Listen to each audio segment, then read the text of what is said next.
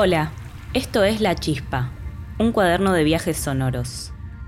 Soy Lola Rubinstein, periodista astronómica y viajera. Vamos a explorar algunos pueblos y ciudades sobre la ribera del Río de la Plata y el mar argentino. En Balcarce, algunos de los suelos más fértiles del mundo, agroecología, helados y el famoso postre Balcarce. En Mar del Plata y Chapadmalal, arquitectura sustentable, libros, sorrentinos y permacultura. Y los sorrentinos lo siguen haciendo acá. Mano a mano, uno por uno. En la isla Paulino, un delta desconocido, vino de la costa y las primeras olas migratorias. Estas son eh, pirales que tienen 120 años. Estas son ciruelas que tienen 200 años.